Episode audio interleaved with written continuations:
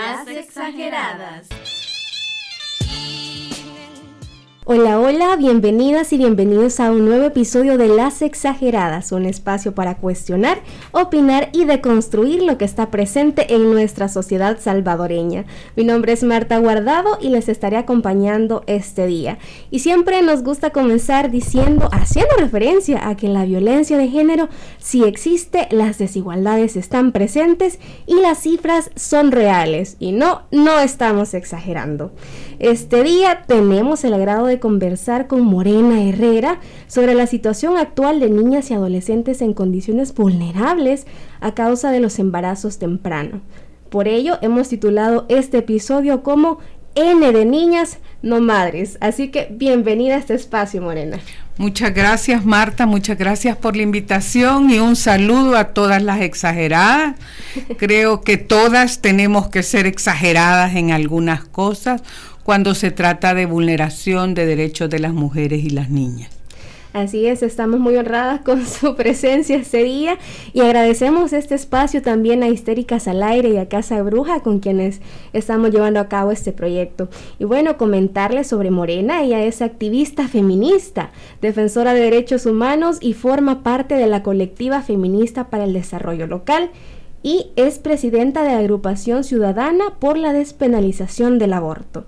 También integra otras organizaciones a nivel centroamericano. Así que sin duda Morena es alguien que conoce muy de cerca la situación de las mujeres que han atravesado durante muchos años. Pero antes de iniciar con, con usted, vamos a contextualizar un poquito y para ello vamos a dar paso a una cápsula que nos ha preparado nuestra compañera Kelly Portillo. 41 niñas y adolescentes embarazadas cada día en primer trimestre de 2021. Más de 6.000 embarazos en niñas y adolescentes en primer semestre de 2021, según Hormusa.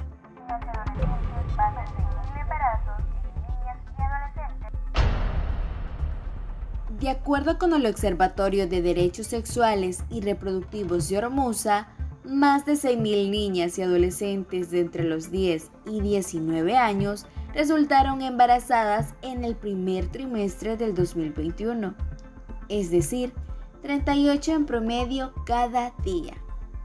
Estas cifras superan las registradas en el mismo periodo del 2020.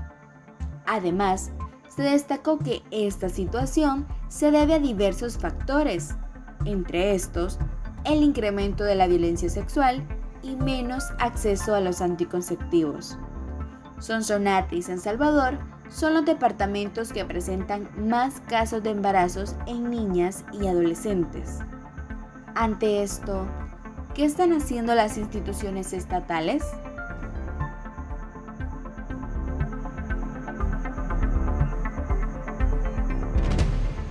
Sin duda alguna, la lucha es constante y es que precisamente enfocándonos en las niñas y adolescentes, nos damos cuenta que la vulnerabilidad de los derechos de las mujeres están en todos los ámbitos.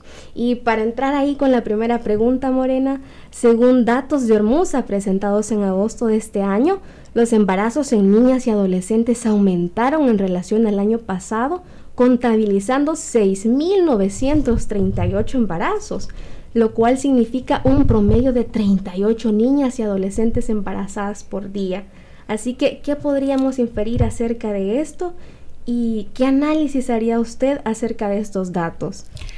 Bueno, yo pienso que, es importante que la sociedad salvadoreña sepamos que en los años anteriores, eh, pues por, producto de la denuncia, producto de la insistencia, de la necesidad de, enfocar la prevención en embarazos en niñas y adolescentes, veníamos teniendo una pequeña disminución.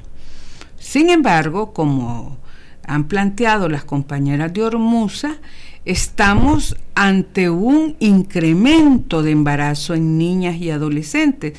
Y comparando eh, los porcentajes, que es una manera de, comparar, los del año 2020 habían logrado llegar a ser el 21% del total de embarazos en El Salvador. Pero ya para este primer semestre del año, eh, estamos asistiendo al 22%, es decir, con cifras del propio Ministerio de Salud estamos constatando que eh, hay un aumento de embarazos en niñas y adolescentes. Y por ejemplo, eh, si pensamos en, eh, o sea, en niñas de 10 a 14 años, también encontramos un aumento que cada caso es gravísimo. y bueno, yo creo que en el 2021 vamos a terminar, si la tendencia continúa, vamos a terminar con más de 500 niñas eh, de 10 a 14 años eh, embarazadas. o con partos, pues, ¿verdad? Entonces, eso es lo complicadísimo que, tiene, que tienen estos datos y que, pues, nos muestran que El Salvador sigue sin proteger a las niñas, sin proteger a las adolescentes de embarazos no intencionales, forzados, o sea, con distintas categorías, pues, ¿verdad? Sí, la verdad es bastante preocupante ver cómo pasa el tiempo y esto va a la alza, tantos casos de niñas. Entonces, en ese sentido, ¿cuáles cree usted que son las principales causas por las que han aumentado estas cifras en embarazos en menores de edad. A ver, el embarazo en niñas y adolescentes, que en algún caso se le llama embarazo precoz o embarazo no intencional porque hubo una relación sexual, eh, digamos que no buscaba el embarazo, pero tuvo como resultado un embarazo. Eh, se estima, por ejemplo, que en, menores de, 15 a, a, 18 años, eh, más o menos 7 de esos embarazos eran no intencionales, pero las niñas de 10 a 14 años, por lo menos 8 son el resultado de delitos sexuales, de abusos sexuales. Y esto tiene diferentes eh, determinantes, digamos, diferentes eh, razones. Por una parte está la propia vulnerabilidad familiar, la familia y la las vulnerabilidad social. Estos embarazos se dan más frecuentemente en familias que viven en situación de pobreza. Eh, también hay un problema de falta de información eh, adecuada para cada edad no, las niñas no tienen información de cómo prevenir un embarazo y tampoco tienen a veces información sobre cómo identificar una situación de abuso. Entonces ellas creen que pues que está siendo cariñoso el tío, el abuelo, el padrastro, el hermano o el vecino, que las está tratando mal y a veces, bien quiero decir, y a veces viviendo en entornos donde tienen muchas carencias afectivas, pues en un inicio no se sienten mal por esas manifestaciones afectivas. E, e, el problema es que no se dan cuenta porque no tienen elementos para darse cuenta cuando esa manifestación afectiva está cambiando y está tomando una connotación sexual. Y eh, bueno, terminan siendo abusadas casi sin sentir que han sido abusadas sexualmente. Entonces, a eso se refiere la falta de información, la ausencia de educación sexual integral también es otra determinante relacionada con esto. Y eh, Digamos, es importante saber que es una realidad que se puede parar con información, con prevención, con sanción social también, porque las familias eh, no se meten, las comunidades dejan pasar y, estamos viendo que un hombre familiar, puede ser el abuelo, puede ser o, o el tío, está, estamos viendo manifestaciones de abuso sexual contra la niña, pero no nos metemos, no decimos, mire, tenga cuidado, la niña no se debe tratar así. Entonces, eh, necesitamos una sociedad más vigilante y más cuidadosa del comportamiento hacia las niñas y también empoderar más a las niñas y a las adolescentes, pues, ¿verdad? Y ayudar a las familias, no culpar, sino darles herramientas para que puedan parar. Sí, y bueno, ya que hablamos acerca de eso, de, de cómo esas niñas se encuentran vulnerables incluso dentro de su círculo familiar, ¿verdad? ¿Cree usted entonces que podría decirse que la violencia sexual, especialmente contra mujeres jóvenes, parece ser incluso ya una práctica social aceptada y extendida? Exactamente. O sea, es una práctica muy extendida, es una práctica muy tolerada y es una práctica que no vemos, que tendemos a no, o que preferimos no mirar que preferimos no mirar para no comprometernos con su prevención. Esa es la conducta social que necesitamos cambiar. Eh, pararla antes de que ocurra un embarazo no intencional, un embarazo forzado. Y en este caso, bueno, las familias, las madres o, bueno, cualquier otra persona que esté alrededor de estas niñas, ¿qué deberían de hacer como para evitar este tipo de situaciones, porque como lo vemos están más vulnerables que con los abuelos, con los padrastros, como usted ya lo mencionaba, pero, pero ¿qué se podría el papá también. El, papá, eh, incluso, o sea, aunque parezca que no es así, pero es una realidad que no podemos dejar de lado. Entonces, bueno, ¿qué, qué se podría hacer además? Bueno, dentro de un círculo familiar. Pues yo pienso que hablar, hablar de que estas cosas pasan, es importante que en el seno de las familias conversemos sobre el abuso sexual, sobre la necesidad de que las niñas se sientan seguras para decir que algo les está pasando, también que tengan gente de confianza, porque muchas veces eh, los, los, embarazos en edades tan tempranas, eh, digamos, son ocultados porque son producto de violencia, pero también eh, digamos, les rodea un ambiente de culpabilización, de silenciamiento y de falta de contención y apoyo a las familias, a las madres de estas niñas y a las propias niñas. Entonces, eh, muchos embarazos en niñas no se denuncian, se queda callada la familia nos enteramos cuando llegan a la unidad de salud a, pasar consulta o ya al propio parto, ¿verdad? Pero la gente no los habla, siente vergüenza, siente pena, eh, se siente culpable.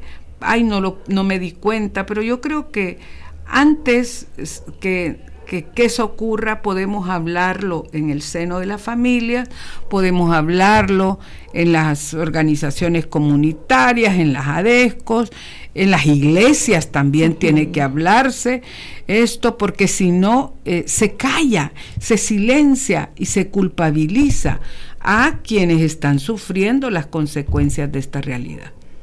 Sí, sin duda hay muchos actores que deberían de, intervenir en eso, para hacer conciencia realmente y visibilizar que eso es una realidad latente para muchas niñas.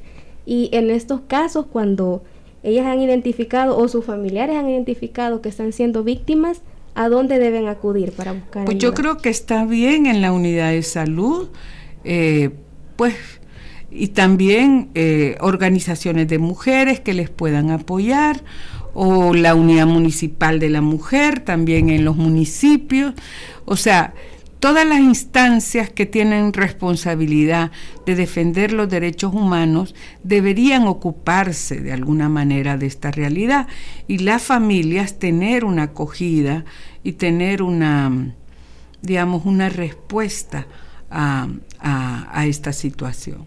De alguna manera, eh, todas las personas salvadoreñas somos responsables de que esto esté pasando porque lo ignoramos. Y es una ignorancia, eh, digamos, que, que tiene responsabilidad en el sentido de que es una ignorancia conveniente. Y eso es lo que hay que superar. Y ya que estamos hablando acerca de eso, creo que también es importante eh, traer aquí a, colación algo que hace poco se, se presentó y es que en julio algunas diputadas y diputados presentaron la propuesta de la ley Nacer con Cariño para un parto respetado y cuidado cariñoso y sensible del recién nacido. Entonces, sobre eso, ¿considera usted que esta ley realmente atiende las necesidades de las madres salvadoreñas? Mire, yo escribí un artículo que publicaron en, en Alaraca, eh, y allí, bueno, decía, no, no se trata de oponerse a una, a una ley que, que busque mejorar las condiciones del parto para las mujeres. Pero eh, es importante porque ahí alguna diputada, creo que la diputada Sueci Callejas dijo que las mujeres sí serían escuchadas y que con esta ley querían saldar una deuda histórica.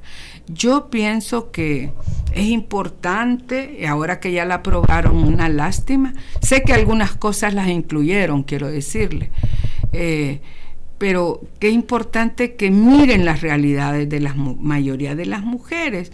Eh, hay que saber que en El Salvador hay distintos tipos de embarazos. Los embarazos decididos, deseados e incluso planificados, pues pueden cumplir con el sueño de esta ley, pero son los menos. Es el mejor escenario para que sea antes de un parto, porque un parto no se da sin un proceso de embarazo. Y entonces, eh, pues digamos que un embarazo decidido, ya digo, a veces planificado, deseado, eh, es, es lo mejor, pero son pocos, son pocos. Y se dan eh, cuando hay una pareja que ha discutido, cuando tener un hijo o hija, decidido el momento del embarazo, planificado, o hay casos también de mujeres que buscan eh, pues reproducción asistida que se llama o inseminación artificial y se embarazan. Pero esos son embarazos decididos. Muy bien, ahí pega la ley. Pero esa es el, la menor cantidad de embarazos en El Salvador. Luego están los embarazos inesperados, pero que son aceptados. Como dicen las mujeres, ay, me equivoqué, o la pareja, ¿verdad? Eh, son accidentes, ay, le dicen al hijo, naciste por accidente, pero aunque no buscaron embarazarse, eh, pues eh, estaban a veces usando métodos anticonceptivos y estos métodos anticonceptivos a veces fallan, no son infalibles.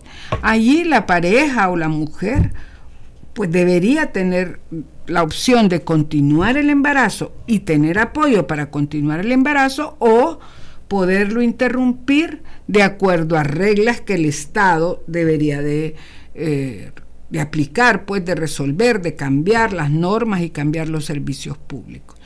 Entonces tendría que tener esa posibilidad de interrumpir los embarazos. También están los embarazos no deseados. Y esta es una definición que en El Salvador casi no se conocía, porque los embarazos no deseados es como quien dice, la mujer está negando lo que le manda la, la sociedad. Entonces, no, los embarazos no deseados existen, se dan por distintas causas, a veces por violencia sexual y a veces eh, por un accidente, como digo. Allí lo que sería mejor es que el Estado pueda ofrecer diferentes opciones frente a un embarazo no deseado, porque, eh, digamos, no es, eh, digamos, no es conveniente para una mujer que no quiere continuar un embarazo continuarlo. y la criatura que va a venir al mundo tampoco va a ser una criatura bien recibida. No hacemos nada con negar esta realidad. Existe y hay que enfrentarla, creo yo, y el Estado tiene que enfrentarla. En algunos países eh, las mujeres tienen diferentes alternativas, en la mayoría de países. Eh, por ejemplo, se ofrece interrumpir el embarazo de acuerdo a determinado número de semanas o pues por situaciones, eh, circunstancias o causales que se le llama, pero digamos que, que tienen alternativas. Aquí en nuestro país, un embarazo no deseado no tiene alternativas en la legalidad, salvo las que se dan de forma ilegal, las que se dan de forma clandestina, es la única. Y aquí, eh, pues están los embarazos eh, no intencionales, a veces se le llama involuntarios, y eh, los embarazos forzados, que representan una tortura para cualquier mujer, no solo que sea niña, cualquier mujer violada que sale embarazada producto de una violación sexual, la continuidad de su embarazo, si ella no quiere continuarlo, es una tortura, es un trato humano y degradante. Esto ya lo han dicho diferentes instancias internacionales y eh, la ley Nacer con cariño no contempla nada de esto. Eh, pues nada, y, el Ministerio de Salud lo único que ofrece es eh, los clubes de, madres. Y a niñas de 12 años las reúnen y les enseñan a dar de mamar y les enseñan cómo cuidar antes de que, de que den a luz, vean, por una cesárea generalmente. Entonces, eh, no hay, digamos, una, una política adecuada para estas realidades y esta ley no lo resuelve. Luego están otro tipo de embarazos que son los embarazos de alto riesgo. Los embarazos de alto riesgo incluso pueden ser deseados. La mujer y la pareja puede desear aquel embarazo, pero el embarazo representa un, digamos, un riesgo para la vida de la mujer. Así nos encontramos, por ejemplo, con mujeres, aquí han muerto mujeres porque tenían una cardiopatía y eh, los médicos han dicho con tiempo, mire, es mejor interrumpir ese embarazo porque, porque este, pone en riesgo la vida de la muchacha. Entonces, pero no, no, hacen caso y entonces les hacen avanzar en el embarazo, el corazón crece y no aguanta con la presión que significa el embarazo y la mujer ha muerto. También están los embarazos ectópicos. Los embarazos ectópicos son aquellos donde el óvulo fecundado eh, o, digamos, se une el, espermatozoide con el óvulo, lo fecunda, pero no se aloja en la cavidad del útero, sino que se puede alojar en lo que se llaman las trompas de falopio, donde están los, por donde están los, digamos, los huevitos de la mujer, pues, ¿verdad? El óvulo. A veces en el, en el, en el canal que conecta la trompa de falopio con el útero, a veces en el cuello del útero y a veces en el abdomen fuera del útero. Tiene mucho riesgo para las mujeres. Eh, médicamente está indicado que cuando se ha diagnosticado un embarazo ectópico deben interrumpir los médicos y sabemos que algunos de manera discreta lo hacen, pero no como un protocolo que garantice la vida de las mujeres, que priorice la vida de las mujeres. Entonces la ley esta tampoco lo tampoco lo contempla. Y le voy a decir una cosa que sí retomaron las diputadas fue incorporar la violencia obstétrica, que yo lo planteaba también en esto. Me parece bien que lo hayan retomado porque tenemos una larga lista de mujeres que, cuentan cómo al llegar al hospital, cuando están llorando por los dolores del proceso de parto, las enfermeras, incluso hasta médicos y médicas, les dicen, ah, ¿de qué estás llorando? Cuando abriste las piernas no llorabas, no decías nada, ¿verdad? Eso, señoras enfermeras, señores enfermeros, médicas, médicos, se llama violencia obstétrica tienen que respetar a las mujeres que son sus pacientes. Y por suerte esta ley sí parece que por lo menos lo menciona. Sería lo único que menciona de las realidades de las mujeres. Entonces podríamos decir que con respecto a la realidad todavía sigue muy sigue poco, digamos, poco enfocada en atender las realidades que yo creo que tienen buena intención, pero no lo están logrando. Y con todo eso que usted nos estaba mencionando con respecto a esas malformaciones a veces en los embarazos, toda esa situación, ¿qué relación tiene con esta lucha que se ha venido dando por la despenalización del aborto? Mire, a ver, el problema es que la, la, necesidad de cambiar la ley que penaliza en El Salvador la, de forma absoluta el aborto tiene que ver con distintas cosas. Eh, tiene que ver con asuntos de salud. O sea, hay embarazos, estos que yo mencionaba, que ponen en riesgo la salud de las mujeres, pues lo más recomendable es que el personal médico y que la mujer cuente con información y opciones y que si ella dice, mire, yo me quiero arriesgar, no importa, quiero continuar el embarazo, el personal médico tenga que ayudarle a que continúe el embarazo y busque salvarla. Pero si la mujer dice, no, mire, yo tengo otros planes o tengo otros hijos o quiero hacer otras cosas y no quiero arriesgar mi vida. El personal médico tendría que tener las condiciones legales para poder interrumpir ese embarazo y proteger la salud de esa mujer, proteger su vida y su salud. Y por otro lado están lo que hablábamos al principio de la conversación, los embarazos en niñas eh, y adolescentes. Estos embarazos, en la mayoría de casos, no son decididos, en la inmensa mayoría de casos, son forzados y las niñas tienen que tener la opción para no ser madres. Y para eso se necesita que cambie la, la ley que penaliza de forma absoluta el aborto. Eh, en otros países, en México, acaban de, cambiar la legislación, la sala de lo constitucional de, México acaba de tomar la decisión y es muy importante, pues, porque eh, este, digamos, han escuchado el clamor de las mujeres. Aquí el problema es que hay algunas jerarquías eclesiásticas, eclesiásticas quiere decir de iglesias, algunos que dirigen las iglesias, que se oponen a esto y que dicen esto no va con el plan de Dios.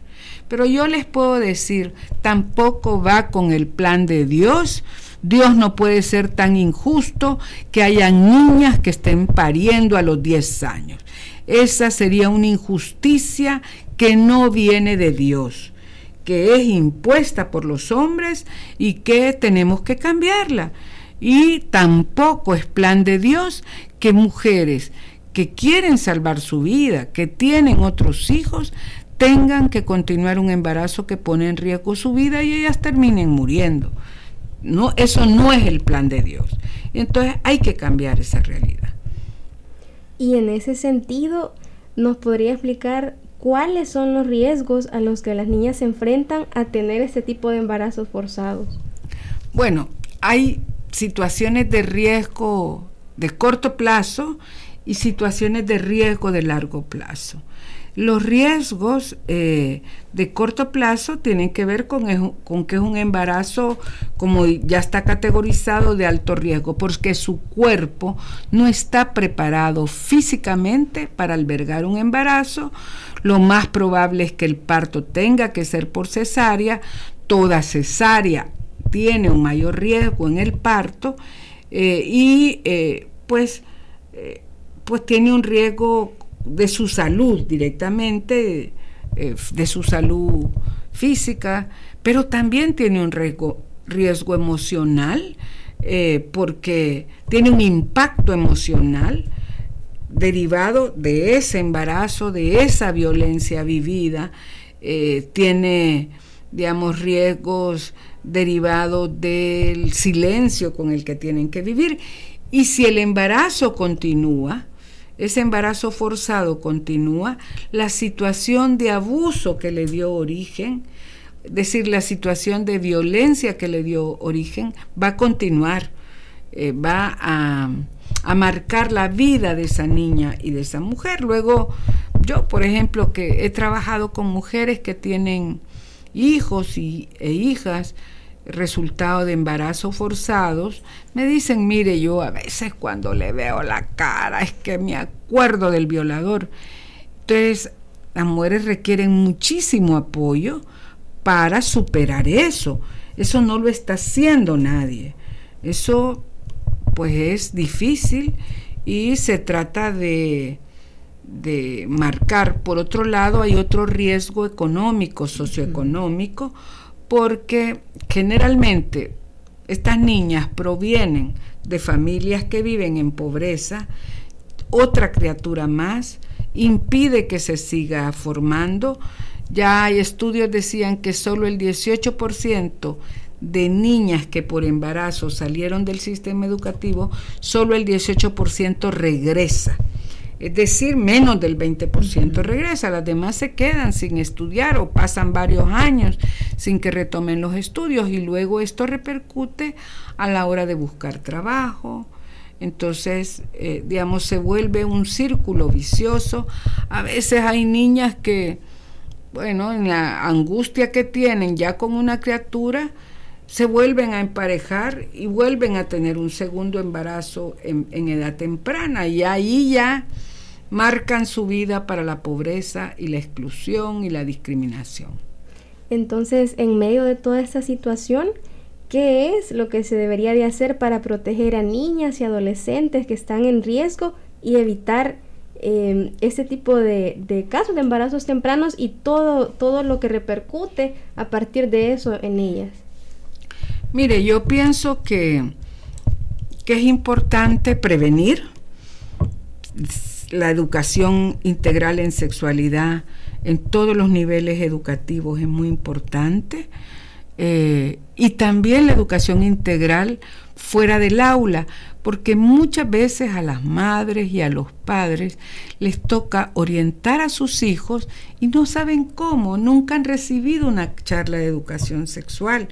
Entonces, tienen que aprender. Entonces, eso tiene que ser una labor de las instituciones del Estado, eh, tanto del gobierno central como de las municipalidades, de los centros educativos, etc.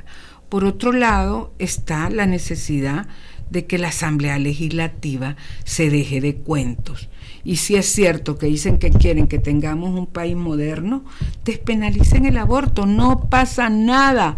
Las jerarquías de las iglesias que les están mandando cartas no tienen poder, si es cierto que, que ellos deciden, no tienen poder para obligarlos a no despenalizar el aborto. Que se miren eh, como representantes de la población del pueblo. Y si se miran como representantes del pueblo, van a comprender que esta es una necesidad que tiene que ver con la salud, con la economía, también eh, con los derechos de las mujeres y las niñas también. Entonces es necesario que eh, la Asamblea Legislativa despenalice el aborto. Hay algunas propuestas diferentes. Estuvo la propuesta de las cuatro causales, dos causales, que archivaron en la Asamblea Legislativa. Nosotros le mandamos una carta. Le dijimos, miren, saquen el tema del, del aborto del Código Penal. Esa es otra manera de hacerlo. Mm, regúlenlo solo por el Código de Salud. No lo penalicen, es un problema de salud pública y de ahí debe ser tratado pues que se atrevan, que se dejen de cuentos, esa sería eh, otra medida. Yo creo que a nivel del gobierno es importante que hayan campañas de reconocimiento de esta realidad, de prevención. Eh, si tenemos un, una presidencia, un presidente tan activo en las redes sociales, debería de involucrarse, debería de mandar mensajes en este sentido. Si quiere que a su niña no le pase, transforme la sociedad en donde vive su niña, porque si no, va a llegar adolescente y va a enfrentar el riesgo. Entonces creo que también hay que mandar mensajes a los hombres que abusar de niñas no está permitido, que no las tienen que tocar. Ese es un mensaje importante también que hay que darle a todos los hombres, porque las niñas no se embarazan solas. Las niñas se embarazan por hombres que las abusan y por comunidades, familias y sociedad que lo tolera. Y esa también hay que cambiar. Si hay un hombre abusador, hay que condenarlo socialmente para que cambie de actitud. Sin duda, pues con todo este contexto vemos de que todavía hay mucho por trabajar porque es un problema que se debe trabajar de raíz, histórico, estructural, definitivamente, como ya usted nos lo, nos lo pudo plantear. Y bueno, para ir finalizando, quizás si, si usted nos puede dar alguna recomendación o un mensaje para todas aquellas mujeres que se mantienen en esta lucha, que están apoyando a estas niñas que son víctimas de esta realidad y también para todas aquellas entidades que se deben de encargar por velar que estas condiciones mejoren. Sí, yo creo que que es importante para las mujeres que defendemos derechos humanos, bueno, es importante que nos acerquemos a las reflexiones feministas porque nos hacen más libres, nos hacen más conscientes de las realidades que estamos enfrentando y que sigamos en la, en la lucha. No puede ser que querramos cambiar eh, realidades y no atendamos aquellas cercanas de nuestras hijas, de nuestras niñas, eh, y que, que no obviemos esta realidad, al contrario, que sigamos adelante y que más tarde o más temprano vamos a lograr que se despenalice el aborto y vamos a lograr que haya educación integral en la sexualidad y que se cambie la legislación y las políticas públicas. Y a los políticos, al presidente de la República, a su gobierno, a los diputados y diputadas y a las alcaldías también, háganse cargo. Ustedes se presentaron a la población para que votara por ustedes como opción. La gente les eligió. Votamos ese día y cuando votamos decidimos que ustedes estuvieran en el gobierno. Entonces, ahora, respondan a, las demandas de la ciudadanía, respondan a este clamor, déjense de cuentos que pueden, y hoy pueden. Vamos a hacer una pausa, permítame. Voy a revisar aquí y después de esto vamos con la despedida.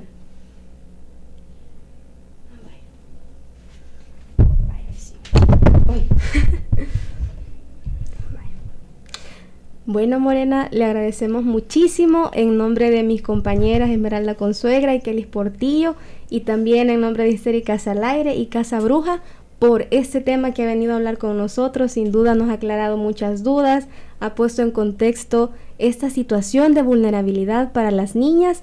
Así que creo que trabajos como el que usted ha estado realizando en conjunto con muchísimas organizaciones más siguen siendo muy importantes para poder contribuir al cambio de la sociedad salvadoreña y sobre todo para estas mujeres que atraviesan este, estas distintas problemáticas que todavía se deben trabajar en nuestro país. Así que muchísimas gracias. No, muchas gracias a ustedes, a las histéricas y al aire y a las exageradas. Solo quiero contarles que ya viene el 28 de septiembre. El 28 de septiembre se conmemora la campaña por la despenalización del, aborto en el mundo. Vamos a marchar ese día hacia la Asamblea Legislativa. Esperamos que eh, todas las mujeres y todos los hombres que apoyan la lucha por los derechos sexuales y los derechos reproductivos, por el derecho a una vida digna para, para las niñas y las mujeres, nos acompañen, acuerpen en la marcha del 28 de septiembre. Bueno, ya saben, ahí está la invitación para que puedan atender y acercarse y ser parte de esta lucha. Así que, bueno, agradecerles a todos y todas los que nos han escuchado a, a través de este podcast y pues les recordamos que nos pueden seguir en Instagram como Las Exageradas, donde estaremos compartiendo más contenido y estén pendientes de los próximos temas que estaremos hablando. Así que muchísimas gracias por escucharnos. Hasta luego. Este es un espacio de Histéricas al Aire, Colectiva Amorales y Casa Bruja. Solo sueñan con ser felices.